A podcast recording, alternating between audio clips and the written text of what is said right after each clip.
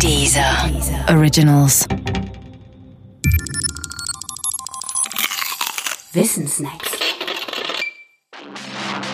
Robert Koch und die Bazillen. Bakterien sind böse. In Deutschland denken das viele Leute. Und der Grund dafür ist Robert Koch.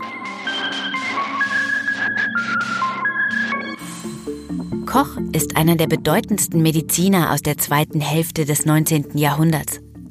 Er forschte auf dem Gebiet der damals sogenannten Bazillen. Dass es diese Bazillen gibt, die dann irgendwie in Zusammenhang mit Krankheiten stehen, das wussten die Menschen schon vor Koch. Koch hat die Bakterien also nicht entdeckt.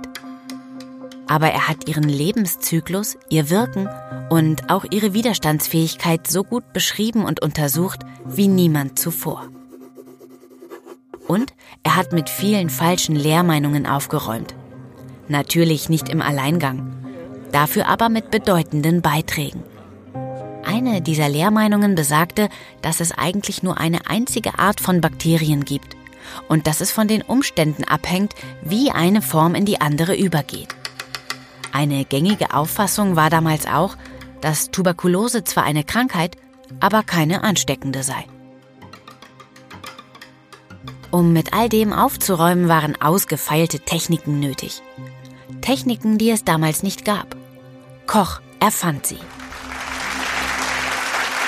Um zum Beispiel einzelne Bakterienarten isolieren und züchten zu können, ersann er den durchsichtigen und festen Nährboden und den Brutschrank.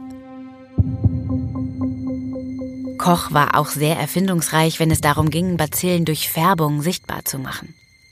Koch war ein ganz großer, kein Zweifel. Er hat den Nobelpreis bekommen für die Entdeckung des Tuberkuloseerregers.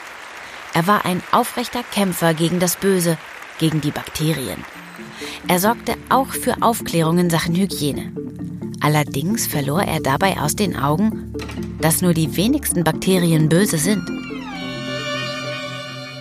Tatsächlich könnte der Mensch ohne diese guten Bakterien gar nicht existieren. Denn er lebt mit ihnen in Symbiose.